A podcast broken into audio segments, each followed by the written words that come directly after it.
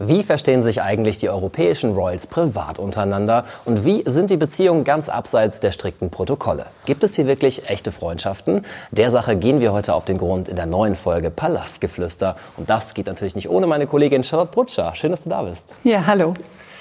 Vor wenigen Wochen haben wir ja bei der Gedenkfeier von Prinz Philipp gesehen, wie die alte Riege der Royals sehr geschlossen aufgetreten ist. Da hast du gesagt, dass da auch die Beziehungen zwischenmenschlich sehr, sehr gut sind. Die verstehen sich gut, die sind sehr, sehr eng befreundet. Heute wollen wir mal schauen auf die kommende Generation, also die zukünftigen Thronfolger und Kronprinzessinnen. Wie ist denn da so das Verhältnis?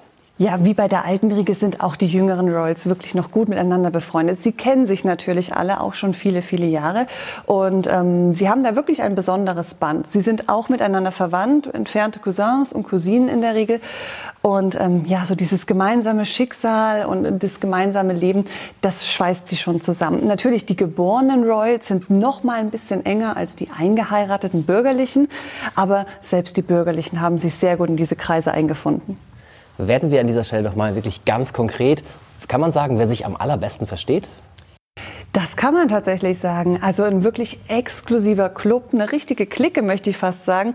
Und das sind die Skandinavier. Das sind also Frederik von Dänemark, Victoria von Schweden und Hakon von Norwegen. Die drei Thronfolger.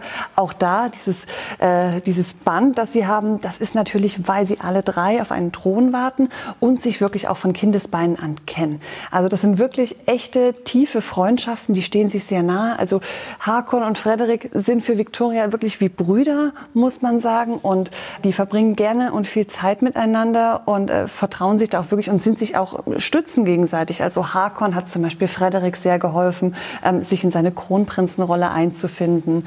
Und ähm, dafür bewundert Hakon Frederik, weil der so unfassbar sportlich ist. Also das sind wirklich ganz enge Verbindungen, die auch ein Leben lang halten werden. Und also wie muss man sich es ganz konkret vorstellen? Ist es so wie Freundschaften bei uns? Machen die die gleichen Dinge zusammen? Ist es dann bei Tonfolgern doch irgendwie noch ein bisschen anders? Also wie sieht das so aus, so eine Freundschaft? Sie machen auf jeden Fall sehr viel zusammen. Also Royals haben ja die Möglichkeit zu reisen, dass man es nicht unbedingt mitbekommt. Mhm. Also sie besuchen sich gegenseitig in ihren Schlössern oder in ihren Feriendomizilen, das sie auch haben.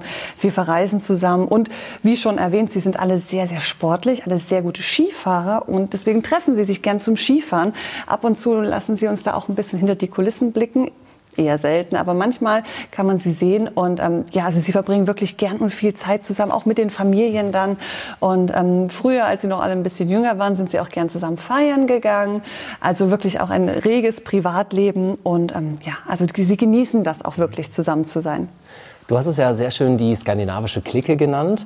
Aber gibt es da nicht noch die Sprachbarriere? Also wie äh, tauschen sie sich aus? Wie sprechen sie miteinander? Ist es tatsächlich Englisch oder wie kommunizieren die? Sie sprechen tatsächlich jeder in seiner Sprache. Dazu muss man wissen, die skandinavischen Sprachen sind sich sehr ähnlich und man kann sie schon doch untereinander verstehen. Vor allen Dingen, sie wachsen ja alle mit diesen Sprachen auch auf. Deswegen ähm, verstehen sie sich da sehr, sehr gut, ist das eigentlich überhaupt kein Problem.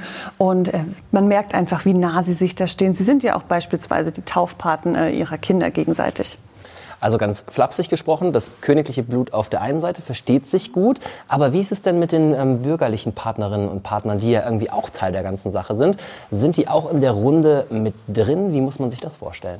Die wurden wirklich alle sehr herzlich aufgenommen. Also wir reden ja von Daniel, Mette Marit und Mary drei Bürgerliche, du hast es gesagt, aber da sie ja vom Wesen, von der Art, ja, wie die Royals sind, passt das einfach wie die Faust aufs Auge, das muss man einfach sagen. Natürlich bei Mette Marit und Daniel ist auch so ein bisschen dieses gemeinsame Schicksal. Mette Marit hat ja eine, eine chronische Lungenkrankheit, ähm, Prinz Daniel hat ein Nierenleiden, was ihn auch so ein bisschen einschränkt das verbindet natürlich auch nochmal, dass man auch so ein bisschen die schwereren Zeiten miteinander teilt. Wie eng dann wirklich die Bindungen sind, das sieht man dann in kleinen Gesten. Zum Beispiel Estelle, die Tochter von Victoria, heißt mit Zweitnamen Mary, nach Kronprinzessin Mary benannt. Und das ist ja wirklich der ultimative Freundschaftsbeweis. Definitiv. Und schauen wir noch mal ähm, ein bisschen weiter rüber in das Nachbarland quasi, weiter nach Großbritannien zu den anderen Thronfolgern, die es natürlich noch gibt. William und Kate sind hier. Wie sind die mit verbunden oder wie sind da so die Vernetzungen zwischen den Parteien? William und Kate sind jetzt natürlich nicht Teil der Skandinavien-Clique. Aber William ist natürlich als geborener Prinz von Großbritannien, kennt er natürlich die ganzen Royals auch von Kindesbeinen. Und die haben sich auch alle schon gegenseitig besucht und offizielle Staatsbesuche gab es auch. William kennt auch die Geflogenheiten und versteht sich da auch mit allen sehr gut. Er ist Mit den Skandinaviern aber nicht ganz so eng, mit den Spaniern hingegen schon. Das kommt vor allem noch von Charles und Diana, die gerne mal auf Mallorca den Urlaub mit den spanischen Royals verbracht haben. Aber auch die Bande zur griechischen Königsfamilie, die gibt's auch. Also da sind die Beziehungen enger. Kate ähm, hat sich da am Anfang ein bisschen schwer getan. Sie ist ja auch eine bürgerliche eingeheiratet. Sie kennt natürlich die Gepflogenheiten, aber sie hat jetzt nicht diese engen freundschaftlichen Bande zu den Royals. Das ist aber einfach daher begründet, dass sie einfach bürgerlich ist. Ja, bürgerlich ist auch ein gutes Stichwort. Ich denke gerade an Maxima und König Wilhelm Alexander in den Niederlanden, Nachbarland bei uns. Äh, wie sind die verbandelt? Willem Alexander und Maxima gehörten mal zur Skandinavien-Clique mit dazu. Die verstehen sich natürlich immer noch gut, aber seitdem Willem Alexander und Maxima König und Königin sind, hat sich das so ein bisschen, ja, ist das ein bisschen auseinandergegangen. Einfach weil natürlich auch die Leben sich verändert haben. Sie sind keine Thronfolger mehr und ähm, führen als Königspaar einfach ein anderes Leben. Wie gesagt, sie verstehen sich immer noch gut. Vor allem Willem Alexander ist ja auch mit den ganzen Skandinaviern groß geworden. Ähm, das sind auch wirklich äh, schöne Freundschaften.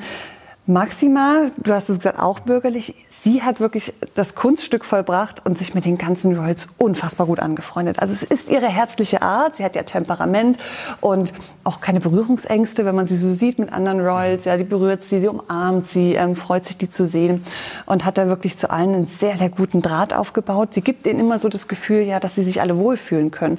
Und das sieht man besonders, wenn Maxima und Wilm Alexander bei den spanischen Royals zu Gast sind oder andersrum möchte man gar nicht denken, weil Letizia und Maxima doch sehr verschiedene Personen sind, aber sie verstehen sich unglaublich gut. Und das ist wirklich eine sehr, sehr herzliche Beziehung, die sie da haben. Auch übrigens zu den älteren Royals. Das haben wir mal gesehen. Da waren Willem Alexander und Maxima gerade frisch gekrönt und waren in Spanien zu Besuch, wurden da von Juan Carlos und Sofia empfangen, damals noch Königspaar. Und da gibt's eine ganz süße Szene, wie Maxima mit Juan Carlos spricht und ihn da wirklich ja man muss schon sagen, um den Finger wickelt, dass selbst ein gestandener König wie Juan Carlos da wirklich ganz verschmitzt grinst. Ähm, da hilft Maxima natürlich, dass sie fließend Spanisch spricht als Argentinierin. Also sie kann das wirklich sehr, sehr gut, Menschen für sich zu begeistern. Könnte man eigentlich zusammenfassen, da ist dann weniger Skifahren angesagt, sondern mehr Strand, oder? Auf jeden Fall. Also die Niederländer bevorzugen ja wärmere Gefilde. Die haben auch ein sehr, sehr großes Ferienhaus in Griechenland und verbringen da gern ihre Zeit. Ja, und Griechenland da haben wir schon das nächste Königshaus. Wie sieht es denn bei den Griechen aus? Ja, die griechische Königsfamilie, das ist auch sehr spannend. Die ist sehr eng mit der dänischen und spanischen verwandt und äh, verbringt mit denen auch viel Zeit. Also die dänische und griechische Königsfamilie feiert zum Beispiel zusammen Weihnachten. Das ist dann immer eine riesen Familienfeier, wo alle zusammenkommen. Und äh, die griechische Familie ist aber auch sehr eng befreundet mit der britischen Königsfamilie. Liegt einfach daran, dass die Griechen ja im, ins Exil getrieben wurden und da waren sie in London oder sind teilweise immer noch dort. Und deswegen ähm, ist William sehr eng mit den jungen Griechenprinzen und, und Charles versteht sich da auch sehr gut.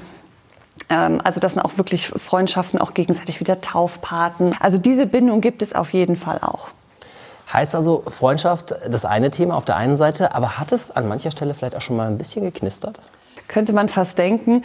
Man muss natürlich sagen, die Royals sind ja mittlerweile sehr, sehr offen. Sie heiraten Bürgerliche. Sie suchen gar nicht mehr in den anderen Königsfamilien nach Partnern, müssen sie nicht mehr. Es gibt nur eine Geschichte. Und zwar hatte man mal versucht, Prinz William und Prinzessin Madeleine von Schweden zu verkuppeln. Das war die Idee von der Queen und König Karl Gustav. Die hatten sich da mal in England getroffen und das so ein bisschen ausgeklügelt. Am Ende äh, kam es nicht dazu, weil William und Madeleine nicht wollten. Also William wollte nicht und Madeleine war das alles zu viel. Also sie wollte sich da nicht an der Seite eines britischen Thronfolgers sehen. Das war ja einfach zu viel Wirbel. Und ähm, sie haben sich aber kennengelernt. Also sie kennen sich natürlich auch. Madeleine hat in, ist in London mal zur Schule gegangen, hat dort auch studiert. Als William mal kurze Zeit von Kate getrennt war, soll er Madeleine geschrieben haben, aber sie war zu dem Zeitpunkt schon vergeben und ähm, so ist das auch im Sande verlaufen und wir wissen ja, William kam wieder mit Kate zusammen und es ist ja sowieso Geschichte. Ähm, das ist so die einzige Geschichte, die es mal gab, ohne dass die beiden wirklich zusammen waren. Und hat es auch schon mal wo richtig gekracht? Es gibt natürlich auch Royals, die sich nicht ganz so gut verstehen. Sie tragen das nicht in die Öffentlichkeit, aber wir wissen von ein paar Vorfällen, Jüngst äh, sind Marie Chantal von Griechenland und Letizia von Spanien aneinander geraten. was ist da passiert? Es, es, gab mal so eine Ostermesse, da hat äh, Königin Sophia von Spanien wollte mit ihren Enkeltöchtern posieren für die Fotografen. Letizia wollte das aber nicht, hat sich dann davor gestellt und das auseinandergeschoben. War ein Riesenskandal, ja. Letizia äh, stellt sich gegen ihre Schwiegermutter. Was traut die sich da? Und war in Spanien ein Riesenthema. Und dann war Kronprinzessin Marie Chantal der Meinung, sie müsste das auf Twitter kommentieren und hat sich da so gegen Letizia gestellt und da gesagt, das kann ja nicht sein, was nimmt die sich da raus? Der Tweet war relativ schnell wieder gelöscht. Ich vermute, man hat da Marie Chantal sehr schnell gesagt, dass das nicht in Ordnung ist, was sie da macht, dass sie sich da gegen äh, Königin Letizia stellt, die ja auch im Rang über ihr steht. Also die gemeinsamen Urlaube zwischen der griechischen und spanischen Königsfamilie sind mittlerweile auch seltener geworden. Da herrscht ja mehr oder weniger Eiszeit. Übrigens auch, apropos Eiszeit, auch im Norden ist es ein bisschen abgekühlt. Äh, Kronprinzessin Victoria und Prinzessin Märtha Louise, die Schwester von Hakon von Norwegen, die waren beide immer sehr, sehr eng und gut befreundet. Mittlerweile, Märtha Louise ist ja äh, frisch vergeben oder frisch verliebt, verlobt mittlerweile sogar mit einem Schaman. Von dem ist Victoria nicht ganz so angetan. Sie hat ihn mal kennengelernt und Märtha Louise lebt ja mittlerweile auch in den USA. Seitdem Märtha Louise in dieser Beziehung ist, äh, ist so ein bisschen Funkstille zwischen ihr und Victoria, schon seit, ja, seit 2019. Mal sehen, wenn Märtha Louise dann ihren Schaman heiratet, ob Victoria eingeladen ist. Zum Abschluss, Charlotte, lass uns noch mal schauen auf die nachkommenden Generationen äh, an zukünftigen Thronfolgerinnen und Kronprinzessinnen. Wie ist das Verhältnis bei denen? Also wir haben jetzt viel gelernt über die ja, aktuelle Generation äh, der Thronfolger, aber es gibt ja schon wieder eine nachfolgende Generation. Wie sieht es bei denen aus? Das stimmt. Also diese richtigen Klicken, wie wir sie jetzt besprochen haben, die gibt es natürlich noch nicht. Wir wissen, dass sich die jungen Kronprinzessinnen kennen, also Amalia der Niederlande, Leonor von Spanien und die Elisabeth von Belgien, die sind alle in England zur Schule gegangen. Die kennen sich auf jeden Fall. Wir wissen auch Skandinavier, äh, Estelle und Ingrid Alexandra von Norwegen, die beiden, ähm, die sind relativ weit auseinander vom Alter, aber das ist so ein bisschen so große kleine Schwesterverhältnis. Das ist ganz nett, die verstehen sich gut. Wir haben auch schon Estelle gesehen, wie sie die Sachen von Ingrid Alexandra trägt. Also da sind schon Freundschaften da. Es wird natürlich perspektivisch immer weiter auseinandergehen. So wie das wir bei der aktuellen Generation schon sehen, wird das auch bei der künftigen Generation, die auch, auch wahrscheinlich wieder bürgerliche heiraten werden und sich auch in bürgerlichen Freundeskreisen bewegen werden, wird das doch perspektivisch immer größer werden. Heißt, um das nochmal zusammenzufassen, verstehen sich eigentlich alle privat auch sehr, sehr gut abseits der strengen Protokolle. Aber ähm, gibt es noch jemanden oder ein Königshaus, wo man sagen kann, irgendwie da läuft es nicht so rund, äh, da klappt es nicht mit den Freundschaften? Man könnte Monaco so ein bisschen in der Außenseiterrolle sehen. Also Fürst Albert natürlich als geborener Prinz, äh, der kennt natürlich die royale Welt, der kennt auch alle Royals. Das haben wir auch beim Gedenkgottesdienst mhm. äh, für Prinz Philipp gesehen. Da hat er auch mit allen Küsschen links und Küsschen rechts. Er wird ja auch überall eingeladen natürlich als Fürst von Monaco. Die restlichen Grimaldis, Charlene, Alberts Schwestern, die Casiragis, die leben einfach ein völlig anderes Leben. Das ist eher mehr Jetset, Lifestyle, Glamour, ähm, auch überall in Europa verteilt. Die haben ja nicht dieses royale Leben, die machen die Auftritte nicht, die machen keine Staatsbesuche. Die sind auch viel lieber privat, die wollen gar nicht so in der Öffentlichkeit stehen. Deswegen, also bei den Monegassen kann man sagen, die sind jetzt nicht ganz so eng befreundet mit den Royals. Ja, und damit sind wir auch schon wieder am Ende unserer Folge Palastgeflüster für heute. Charlotte, vielen Dank für den spannenden Einblick und ich freue mich jetzt schon auf die nächste Folge mit dir. Also, bis dahin.